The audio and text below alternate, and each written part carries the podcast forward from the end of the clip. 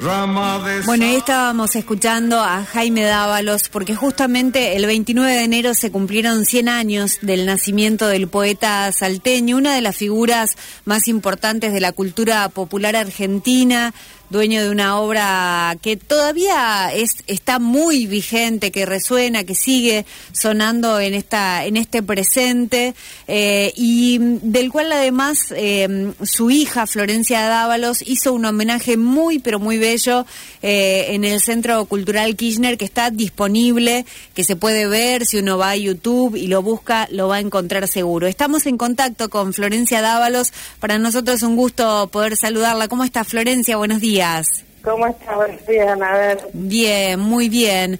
Bueno, queríamos charlar un poco de, tu papá, de estos 100 años justamente que se están cumpliendo de su nacimiento y de uno de los poetas más eh, importantes de la cultura popular. Imagino que hubo un momento en tu vida que vos te diste cuenta que tenías un papá que era una persona, que bueno, que, que era una persona que iba a trascender y que iba en que sus canciones, sus poemas iban a quedar eh, dando vueltas en, en este país y en la música de este país, ¿no? Sí, sí. me, me encanta mucho años más tarde después de su muerte.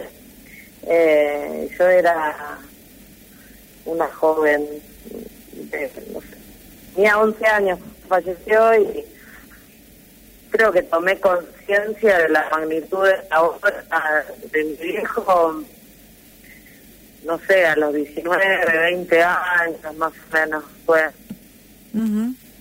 Hasta ese momento, digamos, era para mí algo natural, ¿no? Cantar sus canciones era lo que se hacía en casa, como, bueno, él nunca tuvo la, la, la pose de artista, ni mucho menos, entonces era un hombre muy común dentro de sus particularidades y de su bohemia. Este y sí, realmente este año es un año de, de, de, celebración, de mucha alegría, de volver a traer esas canciones que, como bien dijiste vos, siguen resonándonos. Es, exacto, y me parece que, bueno, seguramente eh, vos tendrás ahí un porqué de, de, que siguen resonando esas canciones, digo, que hacen a la, a, la obra de Dávalos y a la importancia de la obra, pero no es, esta idea también y esto que aparece siempre en sus canciones, que tiene que ver con, con poner su mirada en la realidad de, de la gente, ¿no? Que hay temas que son eh, los que nos atraviesan en la vida, el trabajo, el amor, pero que también están ahí desde esa mirada, ¿no? Y quizás eh, eso hace que la obra de, de Dávalo siga impactando en, en la realidad y en este presente. Totalmente, creo que sí, que esa mirada de la que hablas tiene que ver con una mirada muy particular eh, de, las cosas, digamos, del hombre y de sus circunstancias. Eh, un poeta que, que aparte anduvo mucho el país, eh, salió de Salta eh, muy jovencito y, pudo recorrerlo y conocer de cada cosa que él escribió, conocer, eh, mezclarse con la gente. Em, y mm, bueno, escribe desde una por supuesto, de una profundidad y con un vuelo poético claro. mí inédito en la canción de raíz folclórica hasta el momento en que él empieza a usar algunas figuras que no no eran frecuentes, digamos, en este tipo de... bueno, en la canción popular, ¿no? Eran más pintoresquistas, paisajistas, digamos, empezó a hablar del hombre también, del hombre y, de, con, con, una mirada de compromiso social. Eh, que se ponen de manifiesto en canciones y poesía como El temor del sábado, este, Canción de los mineros, Samba de los mineros, Canción del jangadero, que la compuso ahí en Rosario. Ah, mira, contanos un poco esa historia. Este, bueno, Canción del jangadero, él, él eh, se, ve, que en una época en el, sobre el Paraná pasaban, era más frecuente ver el traslado, digamos, de la madera por el río. Y, eh, Jaime vivió mucho tiempo en Rosario y en Entre Ríos, también era un amante del río. Vos sabés que él, siendo salteño, para mí escribió una de las canciones más bellas del litoral, como es El Jangadero. eh, pero quedó fascinado con el Paraná ya a sus 19 años, cuando se escapa, se escapa en un tren con unos amigos, en un tren de carga y se viene al, al, al sur, digamos, ¿no? para el lado de Buenos Aires. Y en el tren carguero ese que viajaban, eh, digamos, pararon, hicieron una parada en el puerto de Campana y él ahí se baja y, bueno, se acerca a la orilla del río y ahí descubre y, ve por primera vez el río Paraná. Mm. Este, y él, por, eh, por, eh, por, él mismo, en, en, unos escritos que tengo, dice el, em, el río color puma pasaba relamiéndose los cascos de las balsas y las canoas, tras mis ojos rajados de ver país adentro, sus desolaciones resecas, también lo lamían. Lo acariciaban enmelándose en la untuosa luz de su movediza pradera de agua. Ahí debe haber nacido esta canción, nació en mi sangre, como un diálogo mudo con el río.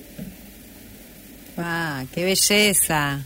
Bueno, eso escribió él de, cómo nació el jangadero, ¿no? Él, nace, fíjate vos, en, un, lo escribe muchos años más tarde, pero en un momento en, donde se ve impactado por este río que imagínate que para un salteño ver semejante. Claro. bueno, eso. No, y, y... muy fuerte. Claro, y pens Más tarde vivió en Rosario, en épocas que quiso eh, ser estudiante de arquitectura, bueno, anduvo ahí. Nunca terminó la carrera, pero anduvo vagueando. Había un, una, este, como una, una pensión donde paraban todos los, la gente del interior, los estudiantes que se llamaba El Infierno o El Infiernicio, no sé si estás enterada. Ay, no, no, no la, no la conozco de esa manera. Ahí se juntaban todos estos personajes y muchos más. y también fue amigo, muy amigo de, de, yo no sé si ya desde esa época, pero fue muy amigo de, de Raúl Domínguez, el pintor de la isla. Y tengo entendido por su mujer, me lo, su mujer y su hija me contaron una vez cuando las fui a visitar y fui a recorrer el museo, que está en la estación fluvial ahí de Rosario, me contaron que, que Jaime y, Raúl se querían ir al, allá al Alto Paraná, a la zona de Misiones, se querían ir a tirar en, en, en jangada. Este, querían hacer la experiencia, vivir la experiencia de navegar el río así a la deriva, como, como iban los jangaderos, ¿no? Pero bueno, yo creo que eso, que, que fue un hombre que conoció mucho de lo que hablaba y se metió, metió yo digo que metió las patas en el barro y no, no escribió desde un escritorio eh, o desde Buenos Aires o desde su casa cómodo, sino que, que anduvo mucho y experimentó y, vibró con la gente, con el paisaje. Sí, sin duda, y eso queda en, sus composiciones, en sus letras. Pensaba también cuando vos em, nos contabas de esta explicación que él daba del nacimiento del jangadero, cuánta poesía había también en eso, digo, ¿no? No solamente en el tema, sino también en la explicación que él daba de ese tema o, lo que contaba acerca de ese tema. Digo, estaba eh, permanentemente, em, era sin dudas un poeta y todos sus escritos eh, deben tener esas características y también pensaba en esto de, de, mm, ir no a, misiones, de, de, involucrarse con la gente, tal vez porque también él, em, bueno, a través de sus diferentes oficios, ¿no? Porque tenemos eh, entendido que no solamente eh, fue escritor, compositor, sino hay, hay un Jaime dibujante, un Jaime alfarero, un Jaime titiritero, ¿no? Totalmente, sí, era, estuve en, en, Salta ahora para, para el centenario, me invitaron ahí y me hicieron unos festejos. Eh, y me encontré con los hijos de Castilla, con Mayra, que también es titiritero, sí. y con Teuco Castilla, que, que justo estaba en Salta, porque él vive acá en Capital. Y nada, las, las cantidades de anécdotas que, que tenían de, de la época en que Castilla y mi viejo eran muy amigos, digamos, se frecuentaban. Eh, fue toda una época, ¿no? De, también de una bohemia y, y particularmente en la casa de los de los Gábalos, eh, ya desde mi abuelo, Juan Carlos, también escritor, había todo un, una, un caldo de cultivo bastante importante de, de poetas y escritores y músicos que se encontraban en esa casa. en esa casa se juntaban pintores también. Bueno, mi tío Ramiro es pintor. eh, tengo el otro tío hermano de mi, de mi viejo Arturo Dávalos, que no es tan conocido como compositor, pero sí compuso canciones muy hermosas. Eh, bueno, yo no, no de la familia, ¿no? Pero, digamos, había había toda una un aire, digo yo, de este de arte, viste, mamado desde, desde la cuna, desde... Sí, como una manera de vivir desde el arte, ¿no? Por supuesto, totalmente, es, así, es tal como lo decís vos. Es como la mirada, viste, ya una posición en la vida y, y entonces creo que Jaime, digamos, tomó ese compromiso, después lo siguió, ¿no? Hizo su, su propio camino. Eh, porque bueno, hay que escribir después de Juan Carlos Dávalos, era claro. como, como, como escritor. Totalmente. Bueno, pero la novedad en mi viejo me parece que tiene que ver con, con esto de haberse eh, haberse dado cuenta, haber percibido eh, la llegada que tenía su, su letra eh, a través de la, de la música ¿no? y de lo popular. Yo creo que ahí él hizo esa bajada, ¿no? Porque digamos que hasta el momento toda la, la esta, esta elite, digamos, no porque quieran elite, sino porque digo, este grupo de, de intelectuales, poetas, artistas que estaba en Salta, digamos, había como una cosa así, como que la poesía era algo excelso y no, no era para cualquiera, ¿viste? Eh, me parece que mi viejo hizo esa bajada. Claro. Al pueblo. Y sin perder eh, vuelo poético ni, calidad, digamos, eh, literaria. Sí, la acercó a la, a la gente común, digamos, y la sacó de ese lugar de, a lo mejor, de, de, privilegio de, o de sector, ¿no? De que solo estaba destinado a un sector, y eso es un gran mérito también. Claro, eso para mí es maravilloso y me parece que es lo que le da, le da ascendencia también, ¿no? Así unos Ahí se nos, se nos corta un poco la comunicación, Florencia. Recién, ¿nos escuchás bien vos? Sí, ayer estuve viendo un documental sobre de, la charla, una entrevista que le hace Luz hablando de mi viejo en una parte de la, digamos, de la de la charla. y, y, bueno, y cuentan cómo se cómo se conocieron, cuál era como el clima de la época, ¿no? Que Castilla, por ejemplo, solo escribía poesía, no, no, después de que mi viejo arranca a componer canciones, veo que lo sigue, ¿no? Sí, ese, primer eh, impulso eh, y nace con la primera canción que ellos hacen es Samba de la Candelaria, ah, que se inauguran, digamos, como se estrenan como dúo compositivo. Claro. Eh, y esa esa obra, por ejemplo, eh, fue creada de manera colectiva y también lo, lo cuenta mi viejo en unas anécdotas en ese mismo librito que, que habla del jangadero. Ellos estaban en la quinta, en la, la, finca, no, bueno, en la quinta, en la finca de Carrupe, en la, la Candelaria, y que empieza a componer Eduardo la música con mi tío Arturo. Escribe unas primeras este, líneas de la canción. Y bueno, quedaron ahí como resonando con eso y después los fueron a buscar a mi hijo que estaba durmiendo supuestamente en el, en el cuartito del fondo donde planchan la ropa. Y lo, lo despertaron para que les termine este, termine de escribir la canción eh, y así de un tirón, ¿no? Escuchó la música y salió todo el resto del, tema. Este, y, Eduardo Falú va a Buenos Aires, empieza a cantarla y a hacerse muy famosa esa samba. Eh, y van a registrar al ahí el Poncho Marrupe le pide por favor